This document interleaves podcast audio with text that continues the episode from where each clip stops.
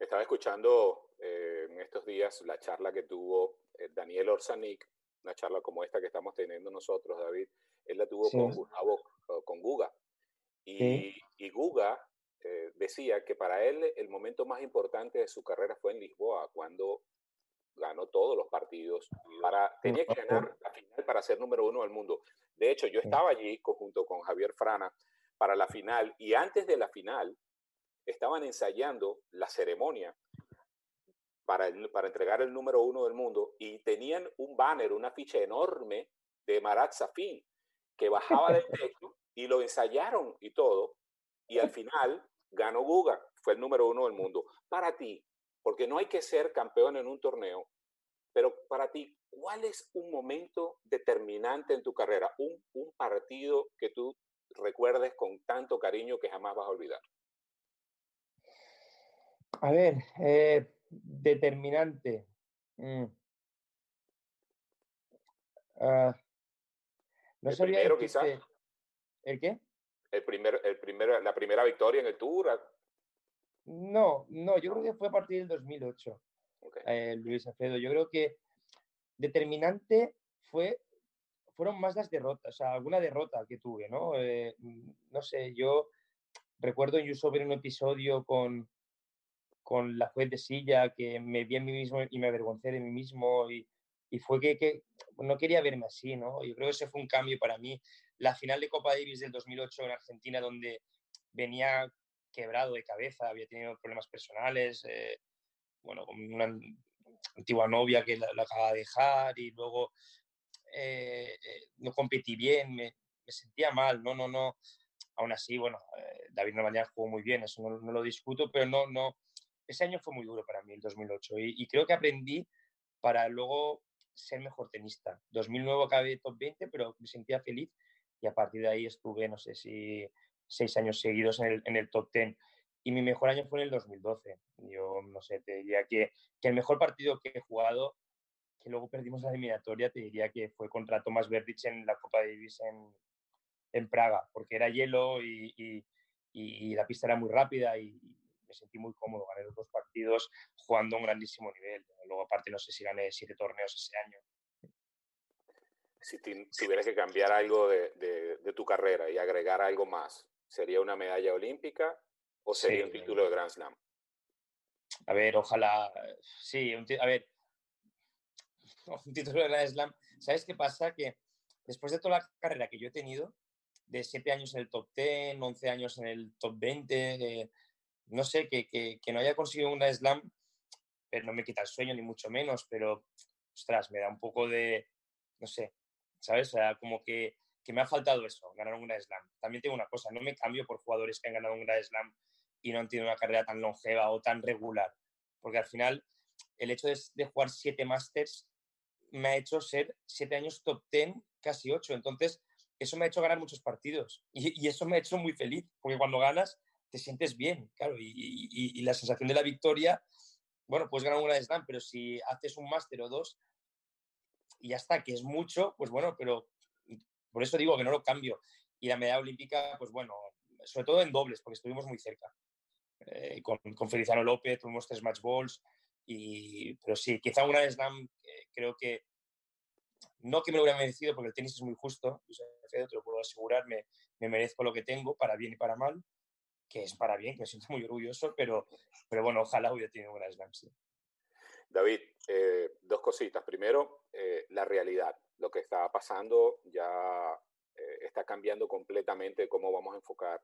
De hecho, por ahí eh, leí que Andy Murray estaba diciendo que no debería haber competiciones hasta que no exista una vacuna contra el oh. virus. ¿Cómo ves tú la realidad? Y, y un punto importante, ¿Cómo ves tú el hecho de que eh, los jugadores de, ranking estén estimulando para ayudar a los jugadores que están más abajo en el ranking que están pasándola muy mal? A ver, yo, yo creo que, que no jugar al tenis o no empezar los torneos hasta que venga una vacuna, es que eso es muy relativo, porque igual la vacuna puede tardar dos, tres años. Es muy complicado. Yo creo que la enfermedad va evolucionando, tenemos mucho más conocimiento cada vez y a medida que pase el tiempo tendremos más respuestas. A día de hoy lo que está claro que es difícil que, que el tour este año se pueda, eh, bueno, se pueda iniciar porque, porque al final es, una, es una, un virus nuevo, desconocemos mucho aún. Entonces el tenis es global, al final tú viajas y, y vas por, por, muchos países y solo que haya un, bueno, haya un contagio pues puede afectar a todo, a todo el circuito. Eh, pero bueno, yo, yo tengo esperanza de que cada año que viene se, se reanude, o sea, sin, sin, lugar a dudas, porque cada vez creo que estamos mejor.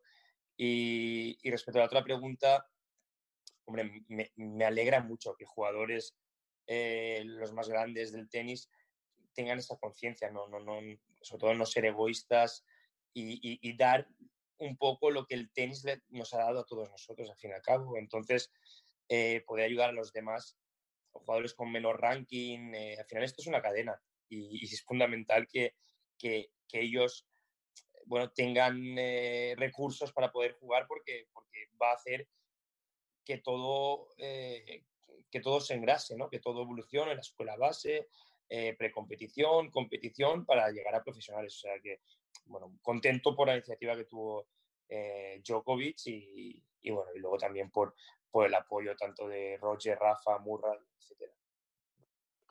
David, eh, otro puntito interesante porque eh, tu vida, a pesar de que no tienes nada retirado, está bien ocupada. Ya tú nos acompañaste en, en Acapulco en, las transmisiones, fue un verdadero placer compartir contigo, por un lado, pero también la gente, para quien no lo conozca o no lo sepa, tienes la Academia David Ferrer y además eres director del torneo de Barcelona.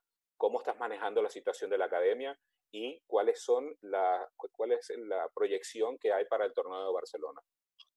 Bueno, la academia, pues obviamente ahora, ahora no se puede entrenar y los entrenadores están parados, pero bueno, el día 11 reanudamos. Eh, tenemos suerte que tenemos dos sedes y una sede de ellas, al ser un club privado nuestro, pues podemos eh, tener a jugadores profesionales. Y luego ya pues esperemos que en verano la otra sede se pueda empezar con la escuela base con los niños pequeños. Así que bueno, poco a poco y, y muy agradecidos a todos nuestros trabajadores que, que no han entendido y, y, bueno, es como una familia. Y respecto al torneo de, de Barcelona, eh, bien, a ver, de seguir trabajando para el año que viene. Yo digo que, que al final este año me hacía mucha ilusión eh, debutar como director del torneo porque teníamos el mejor cuadro de la historia y, y, y, habíamos hecho un muy buen trabajo, ¿no? Había un gran trabajo detrás. Ese director del torneo no es las dos semanas del torneo, sino es mucho más, ¿no? Un equipo, eh, no sé, bueno, tú lo sabes bien, ¿no? Lo de, de manejar un equipo. Sí. Y, y, bueno, y, y que viene, pues bueno, lo importante, yo lo veo con el lado positivo, que tendré más experiencia y, y, intentaré hacer mejor las cosas. Obviamente, pues eh, no sé si podrá venir el cuadro que venía porque hay un desgaste económico, uh, eso ya se verá, es algo que a día de hoy eh, no lo sé. Pero ¿sabes qué pasa? Que yo, mucha gente me dice, ostras, qué mala suerte lo del torneo.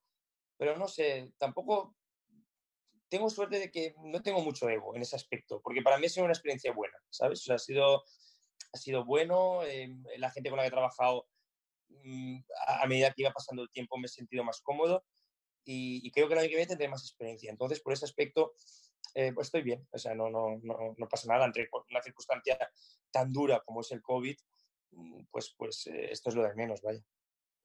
Bueno, llegaste sin experiencia de televisión a Acapulco. Dime la verdad, aquí en estricta intimidad, ¿cómo, cómo, ¿qué expectativas tenías para trabajar con nosotros en ESPN en Acapulco, David? Ostras, jamás me, me, me imaginé. Es que fui un poco, un poco perdido, porque no tenía muchas expectativas. Eh, bueno, eh, no sé, iba a hacer mi trabajo, pero no sabía que, que realmente fuerais tan cracks. O sea, lo digo sinceramente, tan profesionales, todo lo que el trabajo detrás. Yo siempre digo ¿no? que cuando el tenista de por sí es egoísta, entonces no, no se da cuenta de, de, del trabajo que hay, eh, pues bueno, de, de, ESPN en este caso, de la gente que, que trabaja para el torneo, de, bueno, de, los programas que hacéis, de, para, para los datos, la publicidad, o sea, es que son muchas cosas. Entonces, me, me sorprendió mucho, me sorprendió para bien, ¿no? Eh, obviamente el primer día me costó mucho porque no manejaba los tiempos, nunca lo había hecho y bueno, tuve la suerte de tenerte a ti y es verdad, no lo digo porque estamos tú y yo hablando, o te lo puedo, te lo puedo asegurar. y, y, bueno, a medida que iba pasando los días me sentía más cómodo y también más confianza con el equipo, calidad humana muy buena con todo el equipo de, de ESPN y, y eso me, me ayudó y me lo pasé bien y disfruté mucho. Te, cuento una anécdota que, que, ya le he dicho antes, ¿no? Que antes de la final con Rafa, fuimos a cenar todos juntos, todo el equipo, y antes de entrar a la cabina tuyo arriba, pues estaba Cristian, que es el que organiza todo, y, no, y, y, bueno, y me dijo, venga, Ferru, rómpela, ¿no? O sea, animándome, y me sentí como si fuera a jugar la final.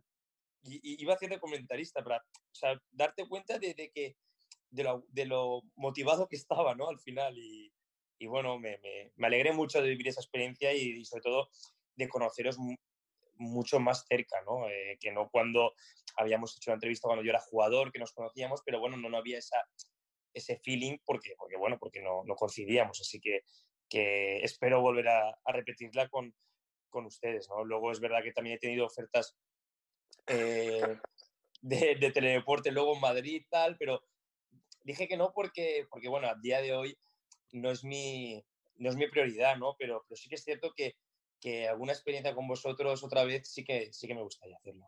Ojalá así sea y quiero que sepas, y, y, lo digo públicamente también, que el sentimiento de todo el equipo que trabajó contigo es exactamente el mismo. Si uno valoraba tu calidad humana a través de la figura que mostrabas como jugador y la disciplina y el desempeño y el corazón, pues así eh, fue recibido por parte de nosotros, por parte de todo el equipo de ESPN. Y sí, también te estamos esperando para que te reincorpores con nosotros en otro Pues nada, ¿no? cuando vuelva a tenis.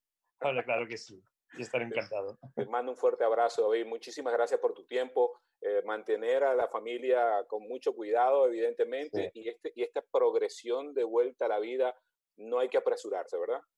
No, no, hay que ir con cautela porque las pisas no son buenas porque otro repunte sería, sería terrible para la economía y para todos. Así que a cuidarse, que la salud es lo primero y, y tú también, Luis. Un abrazo y, y recuerdos a toda la familia.